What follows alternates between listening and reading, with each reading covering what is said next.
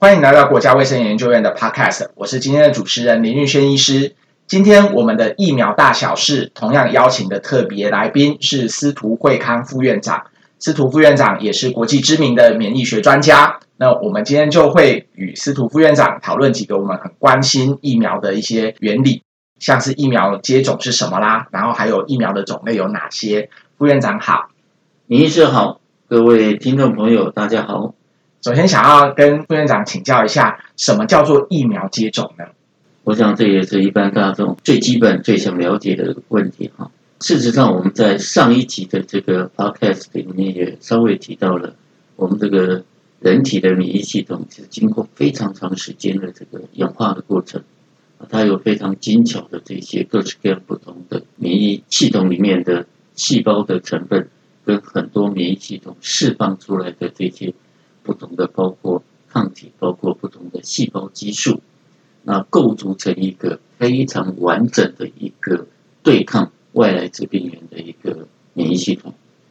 所以，人体在受到各式各样不同的致病源，包括细菌、病毒、霉菌、寄生虫等等，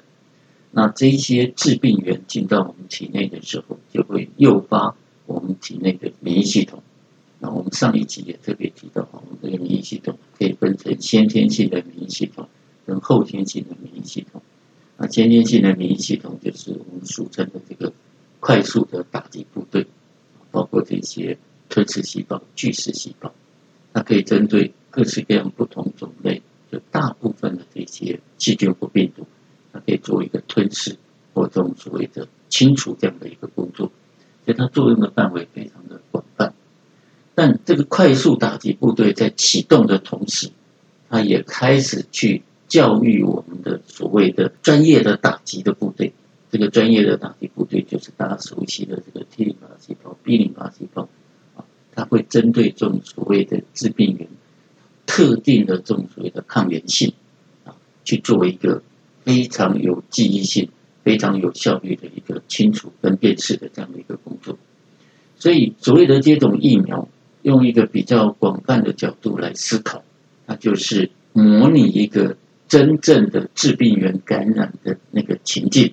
去教育我们体内的这些，不管是先天性的这些快速的打击部队，或者是经过这个后天学习以后的这个专业的打击部队，去教育这些免疫系统，让这个免疫系统可以辨识特定的抗原。那未来碰到真正的致病源进来的时候，我们的体内已经储存了这样子的一个专业打击的一个系统啊，那就可以把致病源的致病性还有它的危险性降到最低。这是我们为什么要接种这些疫苗的一个基本的一个原理。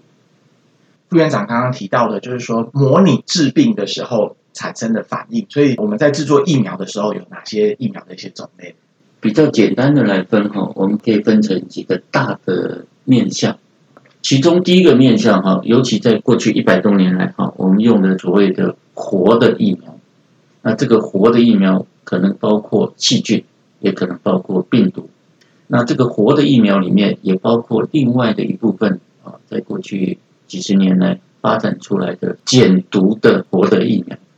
那第二部分可能就是所谓的灭活的疫苗啊，它是把这个我们培养出来的这些。细菌或者是病毒，经过了一些物理性的方式或化学性的方式，破坏它的活性，所以这基本上就变成一个死的病毒或者死的这个细菌啊，用这样子的方式来当成疫苗主要的材料。啊这是第二部分。那第三部分我们叫做蛋白质为主体的这个疫苗，它可以是细菌释放出来的毒素，可以是病毒的某一个成分。也可以是我们最近几十年来利用这种所谓的比较先进的遗传工程的技术，针对某一些致病源特定的片段，我们把它生产出来它的蛋白质啊，这是第三类的，我们叫蛋白质或叫重组蛋白质的疫苗。那第四类的疫苗啊，我们叫做所谓的核酸的疫苗。这个核酸的疫苗就包括像大家最常听到的这个 messenger RNA 的疫苗，或像 DNA 的疫苗，这一类我们都叫核酸的疫苗。那第五大类的话，就是以病毒载为基础的这个疫苗，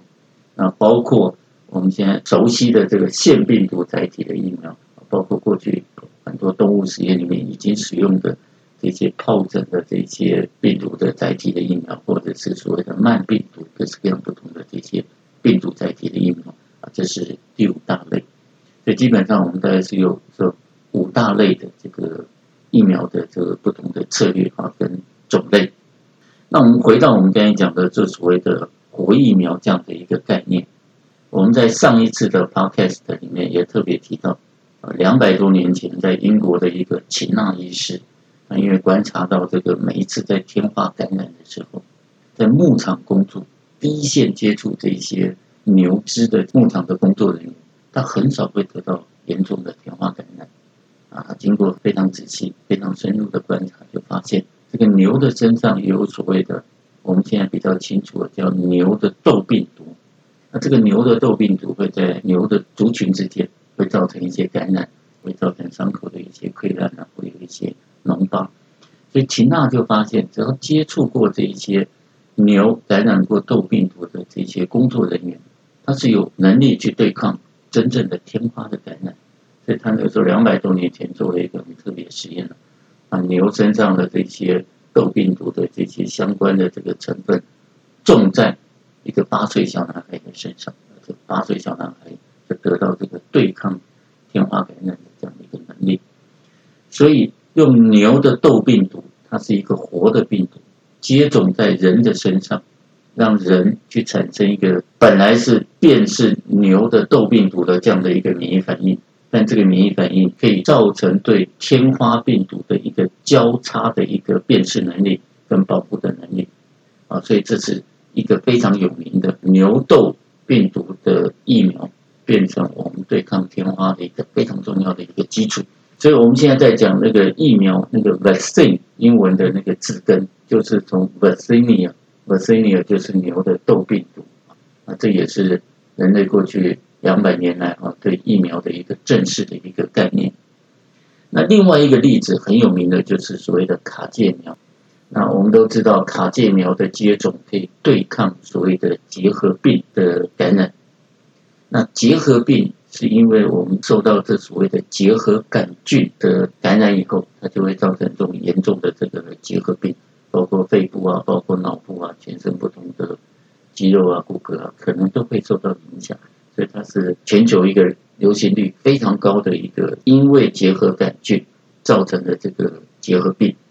那差不多在一百年前，在法国有两位非常有名的这个细菌学家，也是所谓的疫苗学家啊，一个叫卡尔梅特，一个叫介兰。所谓的卡介苗就是取卡尔梅特的卡跟介兰的介啊，我们合起来叫卡介苗。他们分离出来一个细菌。是一个从乳牛身上分离出来的一个分支杆菌，那这个分支杆菌如果接种到人的身上，它其实不会造成什么严重的一个感染性，因为我们对疫苗的一个最基本的概念就是，你接种进来，尤其是针对这种所谓的活的这种疫苗，它是活的细菌或是活的病毒，打到人的身上一定不能够造成疾病，但是它诱发的免疫反应。要能够对抗另外一种疾病，所以卡介苗它算是一个牛的分支杆菌，但是它打到人的身上以后，它会诱发一些免疫反应。那这个免疫反应是可以针对结核杆菌做有效的预防。万一真的感染以后，它的临床的症状有明显的会减轻。所以这是另外一个例子，用一个活的细菌打到人的身上啊，但这个活的细菌本身。没有太强的致病的能力，但它诱发的免疫反应可以去对抗一个比较严重的一个结核杆菌造成的一个肺结核或者是身上相关的这个结核病。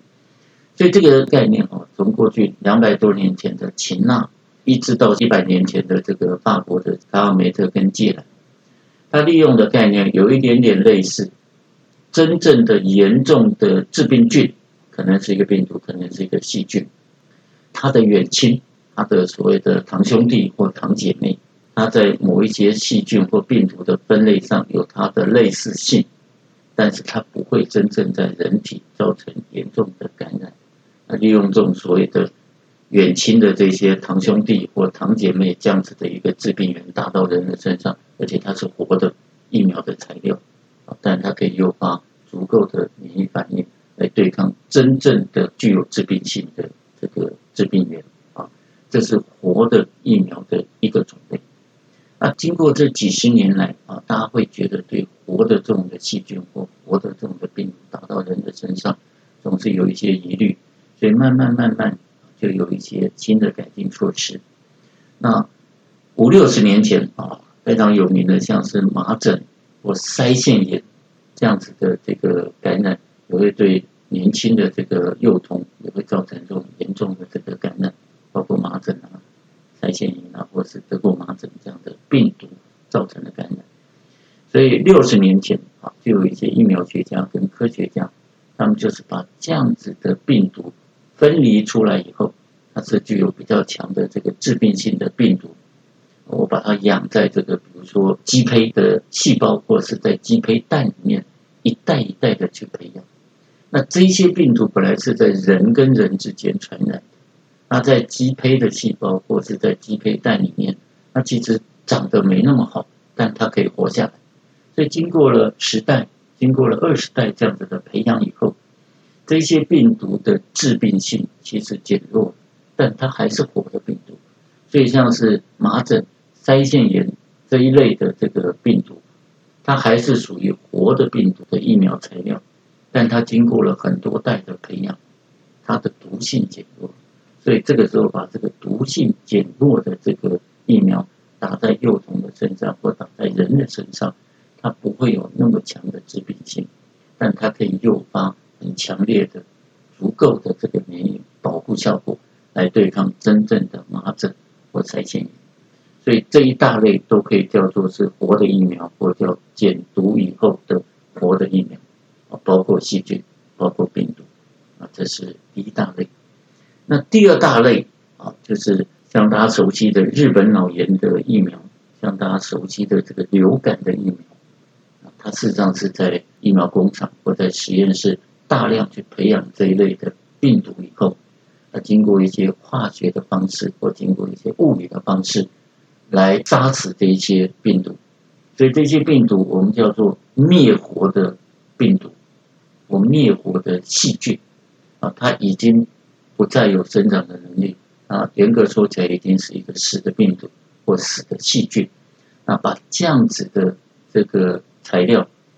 当成是疫苗主要的成分啊，打在我们的身上，它一样可以诱发针对日本脑炎的病毒或针对流感这样的病毒，诱发足够的免疫反应。真正的流感来了，真正的日本脑炎病毒来了，它就有足够的一个保护能力。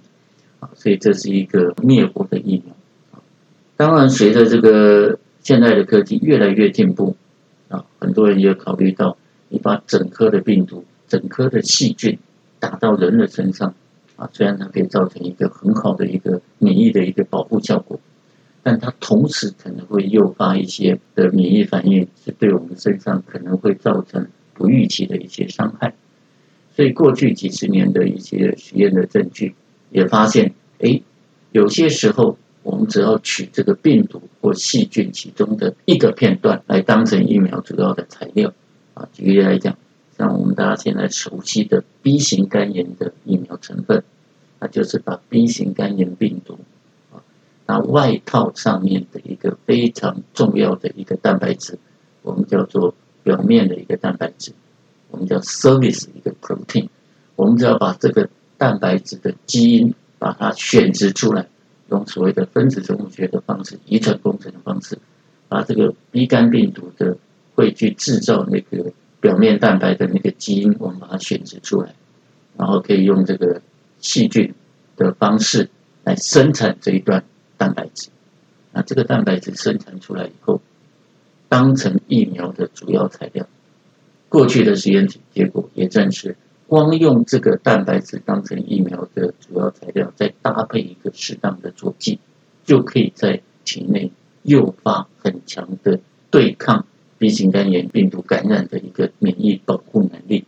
那这个时候又可以避开你用整颗的病毒或用整颗的细菌去免疫人体的时候，可能造成的这些太多样化的这些免疫反应，可能造成我们身上其他的细胞或组织的伤害。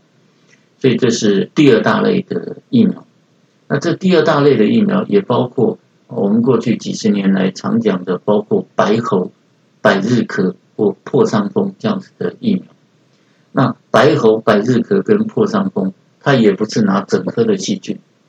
它是拿自己类的细菌，因为它感染到我们的人身上，会放出很多的，包括白喉的毒素，包括破伤风的毒素，对我们身上会造成很严重的伤害。所以，过去的免疫学家啊，或者是这些疫苗学家，就是把在实验室里面培养的白喉、百日咳或者是破伤风这样的细菌，去收集它释放出来的毒素，把这些毒素经过化学的方法去破坏它的活性，或经过高温的方法去破坏它的毒性。那这个时候，它还是一个细菌释放出来的毒素，但它的毒性已经被破坏掉。但是它还保留它所谓的免疫的抗原性。那什么叫免疫的抗原性呢？就是这一段的毒性被破坏掉以后的这个毒素，它的蛋白质的结构，或者它蛋白质的成分，跑到我们人身上的时候，还是可以让我们身上的 B 淋巴细胞辨识，去产生这个对抗这个毒素的抗体。所以像白喉、百日咳跟破伤风这几类的疫苗又比较特别，它用的不是整颗的细菌，它是用细菌释放出来对人具有致命性的这样子伤害的毒素。这个毒素经过一些物理或化学方法破坏掉它的毒性，但保留它的抗原性，把这样子的毒性破坏掉以后的毒素当成是疫苗主要的材料，施打到人的身上。让我们的人还可以产生足够的对抗这个毒素的抗体，所以真正的这个白喉或是白日咳或破伤风这种细菌进到你体内，它释放出来毒素的时候，我们身上是有足够的抗体就可以中和掉这个毒素，所以这是第二大类的这个疫苗。今天听了副院长讲到很多我们觉得是民众一般很简单的一些问题，所以也欢迎各位听众朋友们继续收听我们国卫院的 Podcast 频道，还有我们的疫苗大小事。我们下期见，谢谢。